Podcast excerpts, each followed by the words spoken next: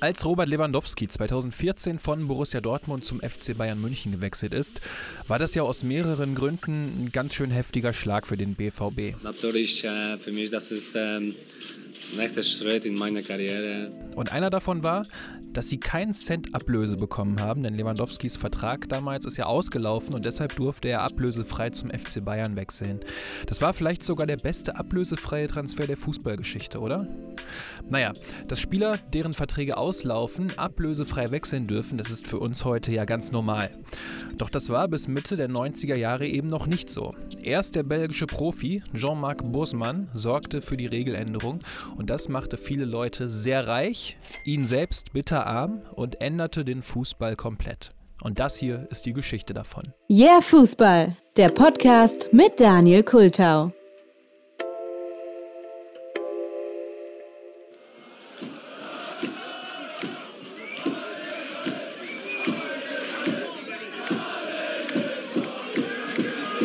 1988 spielte er FC Lüttich in der ersten belgischen Liga. Das auch wirklich ganz ordentlich, denn die Mannschaft landet so im oberen Drittel der Tabelle. Und mit dabei ist ein junger Spieler. Klar, Jean-Marc Bosman. Er macht im offensiven Mittelfeld von 1988 bis 1990 25 Spiele und schießt dabei ein Tor für Lüttich. Also es ist jetzt kein schlechter Spieler, aber seine Fußstapfen in der Fußballwelt wären wohl bei allem Respekt jetzt nicht die allergrößten gewesen. Was 1990 aber noch niemand weiß, sie werden riesig groß sein. Denn Bosemann und die Vereinsführung des RFC Lüttich, die verkrachen sich. Mais c'est parce que le président, ben, das hier ist übrigens Jean-Marc Bosmann und zwar in einem Interview, das 2021 auf dem YouTube-Kanal des Grenzechos erschienen ist. Und darin sagt er, dass der damalige Präsident ihm deutlich weniger angeboten hat. Konkret sieht es so aus, dass Bosmanns Vertrag ausläuft und sein neuer Vertrag sieht so aus, dass er umgerechnet nur rund 880 Euro im Monat bekommen soll. Bis 1990 hatte er noch 3500 Euro im Monat bekommen. Das sind also knapp 75 Prozent weniger Gehalt und damit war Jean-Marc Bosman natürlich nicht einverstanden. Euh, ne. Bosman möchte Lüttich daraufhin verlassen und es gibt auch schon einen Interessenten. USL Dunkerque, also USL Dünkirchen, aus der zweiten französischen Liga möchte Bosman gerne unter Vertrag nehmen und der hat auch Lust dazu. Aber dazu sollte es nicht kommen. Denn damals sah die Beziehung zwischen den Vereinen und den Spielern noch ganz anders aus. Ging die dem Ende entgegen, also lief der Vertrag aus, durften die Vereine trotzdem eine Ablösesumme verlangen. Und das hatte das Ergebnis, dass die Vereine ganz sicher sein konnten, dass sie für jeden Spieler am Ende seiner Vertragslaufzeit Geld bekommen würden, koste es, was es wolle. Das war also für die Vereine eine sichere Einnahme. Und jetzt zurück zu Jean-Marc Bosmann, denn damit war der RFC Lüttich nun ja am längeren Hebel. Der Verein wollte jetzt rund 600.000 Euro für Bosmann haben. Und das war gerade in der damaligen Zeit schon ein richtig stattlicher Preis. Mal zum Vergleich. So rund um diese Jahre ist Frank Ordenewitz für damals 600.000 Euro aus Bremen zum ersten FC Köln gewechselt. Thomas Strunz für 550.000 aus Duisburg zum FC Bayern. Oder einer noch, Brian Laudrup für 500.000 von Brøndby zu Bayern 05 Uerdingen. Das waren alles große Vereine, zwischen denen diese starken Spieler und die Ablöse die Seiten gewechselt haben. Aber jetzt bei allem Respekt, Jean-Marc Bosman und der USL Dunkerque spielten nicht in dieser Liga. Und somit konnte Dunkerque diese Ablöse nicht zahlen und Bosman musste nun quasi diesen deutlich schlechteren Vertrag bei Lüttich annehmen, denn Lüttich weigerte sich, Bosman für weniger Geld gehen zu lassen. Und das war dann der Moment, in dem sich Jean-Marc Bosman dazu entschloss, vor Gericht zu ziehen. Non, j'étais borné. Non, j'étais. Je me disais, c'était du. Hier sagt Bosman, dass er sich ungerecht behandelt fühlte und dickköpfig war. Anders hätte er die Zeit wohl auch nicht schaffen können, denn vor ihm steht ein wirklicher Verhandlungsmarathon, der im August 1990 beginnt. Und Bosmann klagt gegen die Transferregeln, gegen die Ausländerklauseln, gegen den RFC Lüttich, gegen den belgischen Fußballverband und auch den Europäischen Fußballverband UEFA. In dieser Zeit spielt er bei unterklassigen Vereinen, weil sich keine Vereine mehr für ihn finden. Unter anderem spielte er sogar auf La Réunion, einer Insel im Indischen Ozean. Ein Richter sagte später dazu, dass er davon ausgehen würde, dass es zwischen europäischen Vereinen sowas wie einen Boykott gegenüber Bosman gegeben hätte. Sie hätten sich quasi abgesprochen und gesagt, hey, der ist gegen uns, dann soll er nun keinen neuen Verein mehr finden. Es soll daraufhin Vereine und ganze Verbände gegeben haben, die Bosman große Geldbeträge angeboten haben sollen. Also die FIFA und die UEFA zum Beispiel, die ja vor allem daran interessiert waren, dass alles so bleibt, wie es ist. Doch Bosman blieb dickköpfig. Denn während die Vereine und Verbände schon Befürchtungen hatten, waren Bosman und seine Anwälte deutlich positiver drauf. Hier ist das erste deutsche Fernsehen mit der Tagesschau. Am 7. Februar 1992 unterzeichnen Politikerinnen und Politiker in den Niederlanden den Vertrag von Maastricht. Das war die Geburtsstunde der Europäischen Union. Guten Abend, meine Damen und Herren. Mit einer feierlichen Zeremonie sind heute Abend im niederländischen Maastricht die neuen EG-Verträge unterzeichnet worden. Und in diesem Vertrag geht es um ganz viele Dinge, wie wir Juristen das nennen, unter anderem auch um die Freizügigkeit der Arbeitnehmenden. Das bedeutet, dass sich jeder aus der EU in der EU seinen Arbeitsplatz frei aussuchen kann. Ob er genommen wird, ist eine andere Sache, aber er kann ihn sich frei aussuchen und dabei darf auch die Staatsangehörigkeit, wo man sich bewirbt und woher man kommt, keine Rolle spielen. Und genau das war es ja, was der IFC Lüttich seinem Spieler Jean-Marc Bosman nicht erlaubt hatte. Der Vertrag lief aus und Dünnkirchen war sich mit Bosman einig, aber weil Lüttich zu viel Ablöse wollte, wurde daraus nichts. Und die Frage, die nun zu klären war, lautete, sind die Fußballerinnen und Fußballer Arbeitnehmende im klassischen Sinne? Und da wurde es in den Diskussionen teilweise skurril, denn viele Vereine argumentierten damit, dass sie ja keine Unternehmen wären. Und gerade aus heutiger Sicht ist das Argument natürlich völlig falsch. Der ehemalige Nationalspieler Paul Breitner fasste die Lage damals ungefähr so zusammen. Der ganze Komplex dieses Problems könnte man wirklich zusammenfassen mit modernem Sklavenhandel. Eben dadurch, dass ein Fußballer mit seiner ersten Unterschrift und einen Vertrag als Profifußballer seine Menschenrechte aufgibt. Große Unterstützung von anderen Spielerinnen und Spielern bekam Bosman während seiner Zeit vor Gericht übrigens nicht. Da war Jürgen Klinsmann während dieser Zeit schon sowas wie eine Ausnahme. He's doing a great job. I mean, he's fighting for his rights already since years and I mean a couple of uh, uh, football unions they support him and, and give him some help and uh, we all actually we really hope that he's going to be successful. So gingen die Verhandlungen immer weiter und weiter und weiter. Hier ist das erste deutsche Fernsehen mit der Tagesschau. Bis dann am 15. Dezember 1995 das Urteil fiel.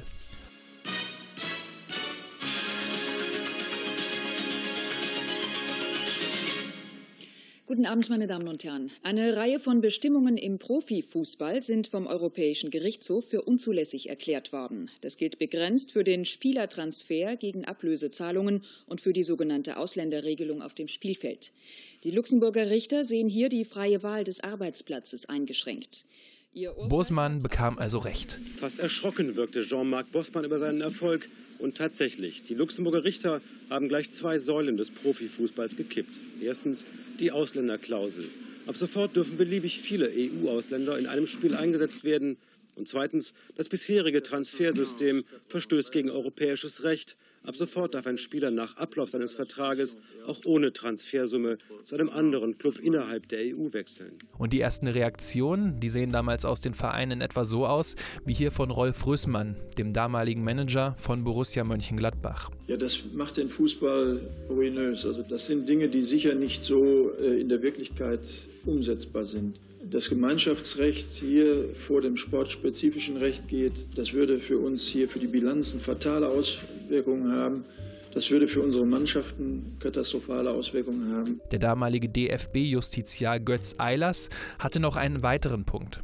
Also unsere Befürchtung, die wir auch deutlich gemacht haben im Vorfeld, ist, dass die äh, Vereine mit finanziell besseren Möglichkeiten, also die, die jetzt schon äh, begüteteren Vereine, weiterhin äh, verbesserte Möglichkeiten haben, die besten Spieler an sich zu ziehen und dass andere Vereine, die durch das Transfersystem überhaupt erst Möglichkeiten hatten, im Wettbewerb mit, bei der Bezahlung auch von Spielern und von gutklassigen Spielern mithalten zu können, dass die benachteiligt werden. Wir schauen gleich mal, was sich dadurch alles geändert hat, denn nach dem Urteil hat sich auch Jean-Marc Bosman noch mal geäußert. Je crois ich habe diesen Kampf alleine fünf Jahre lang gekämpft, denn wenn ich auf die Solidarität der Profifußballer gesetzt hätte, wäre ich nicht so weit gekommen. Das ist sicherlich dem Team zu verdanken, das wir hier haben. Meine Anwälte haben mich ausnahmslos unterstützt. Ich fühle mich, als wäre ich auf dem Gipfel eines Berges angekommen und werde jetzt ruhig wieder herunterkommen. Aber ich bin sehr müde und hoffe auf die Unterstützung der anderen Spieler. Et j'espère que j'aurai l'hospitalité d'une bonne table de la part des joueurs. Für Jean-Marc Bosman war seine Karriere allerdings vorbei. Er hat keinen anderen Verein mehr gefunden und erst neun Jahre nach dem Prozessbeginn, also 1999, da hat er eine Entschädigung in Höhe von rund 780.000 Euro erhalten.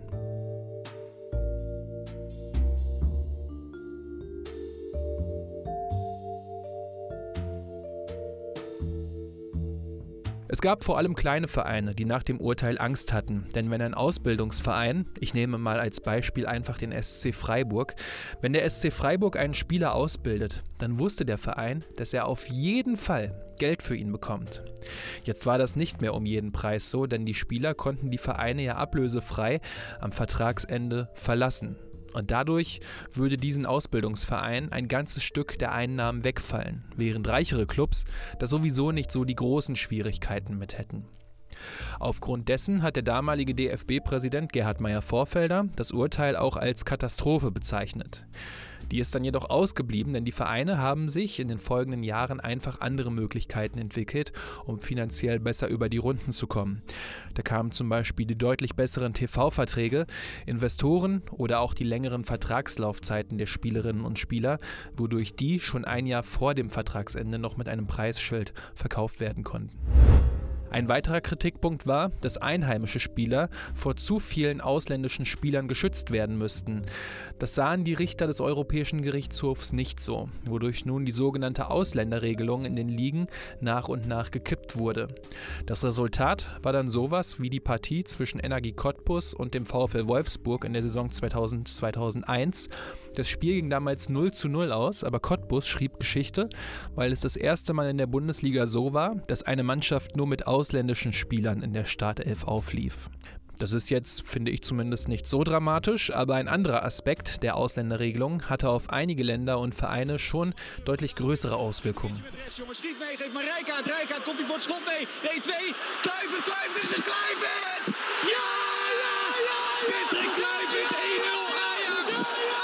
Ajax Amsterdam gewann 1995, einige Monate vor dem Bosman-Urteil, die Champions League. Jackie, Jackie, Mit dabei waren bei Ajax Spieler wie Edwin van der Sar, die De Boer-Brüder, Clarence Seedorf, Edgar Davids, Patrick Kluivert, Danny Blind oder auch Frank Rijkaard. Also wirklich niederländische Weltklasse-Spieler. Gleiches Beispiel 1991. Darko Pancev. Roter Stern Belgrad gewinnt den Pokal der Landesmeister, also den Champions League Vorgänger. Zum 16-köpfigen Finalkader gehören damals 15 Jugoslawen, die teilweise zu den größten Talenten des jugoslawischen Fußballs zählten. Steaua Bukarest 1986 ist ein weiteres Beispiel dafür.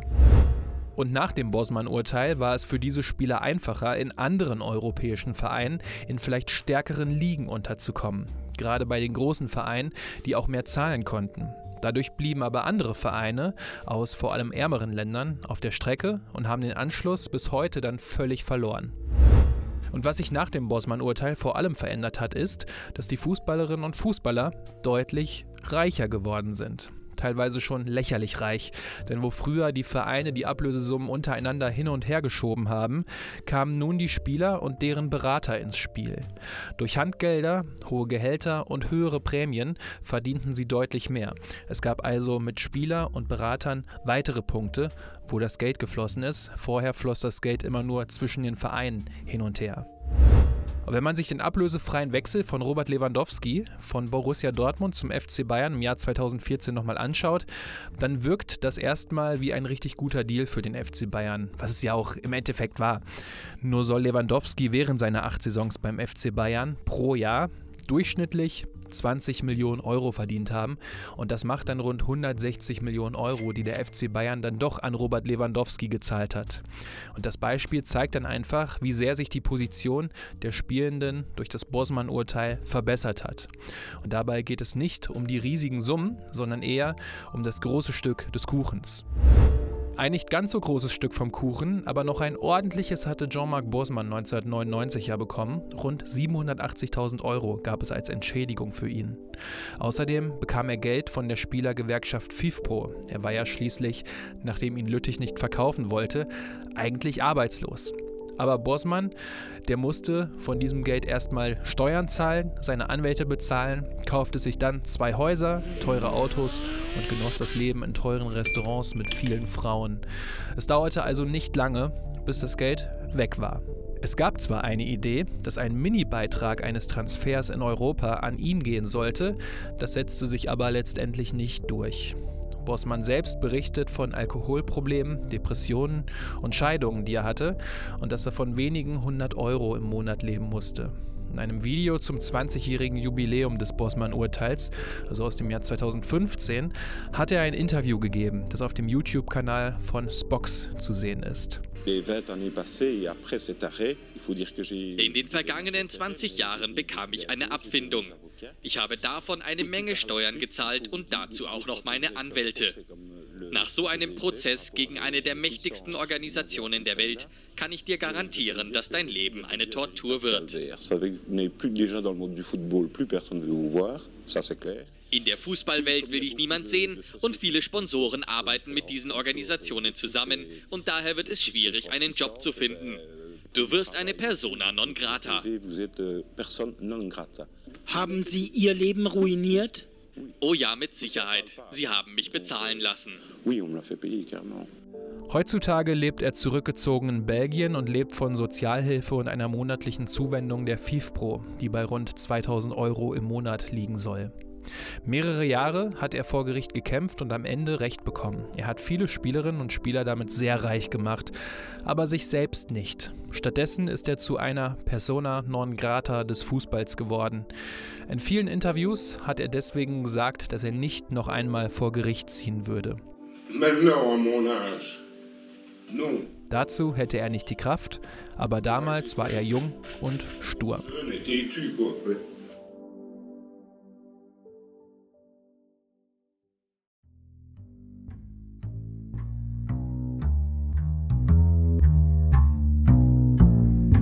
So, das war die Episode rund ums Bursmann-Urteil, das den Fußball Mitte der 90er Jahre völlig verändert hat. Und derjenige, der es angestoßen hat, Jean-Marc Bursmann, der ist völlig auf der Strecke geblieben. Und da kann ich seine Verbitterung, die schon äh, in den Interviews stark rüberkommt, sehr verstehen und total nachvollziehen. So rückblickend natürlich völlig richtig, dass die Spielerseite damals gestärkt wurde.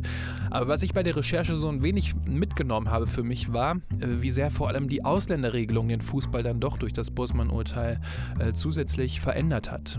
Ja, sagt doch einfach mal, was haltet ihr von dem Fall? Braucht der Fußball vielleicht erneut eine Veränderung, ein Bosman 2.0, also eine Veränderung der Transferregeln, um die Macht der Spieler wieder etwas kleiner zu machen? Da wird ja aktuell auch immer mal wieder diskutiert, Stichworte Salary Cap, maximale Ablösesummen ähm, etc. Wie würdet ihr das Problem angehen oder ist es für euch vielleicht auch gar kein Problem? Schreibt es doch gerne mal in die Kommis, dann können wir darüber ein wenig diskutieren. Die ganzen Daten gibt es natürlich in den Show Notes oder direkt auf fußball.de, also zu YouTube, Instagram, Twitter. Da findet ihr die ganzen Infos. Da gibt es dann auch die Daten zum Shop und zur Patreon-Kampagne, falls ihr diesen Podcast unterstützen wollt, was mich natürlich riesig freuen würde, genau wie eine gute Bewertung auf euren Podcatchern. Wenn euch hier Fußball gefällt, das würde den ganzen ganzen Podcast wirklich weiter nach vorne bringen und ähm, ja, sehr, sehr helfen. Ansonsten vielen lieben Dank wieder fürs Zuhören, macht's gut und bis zur nächsten Episode.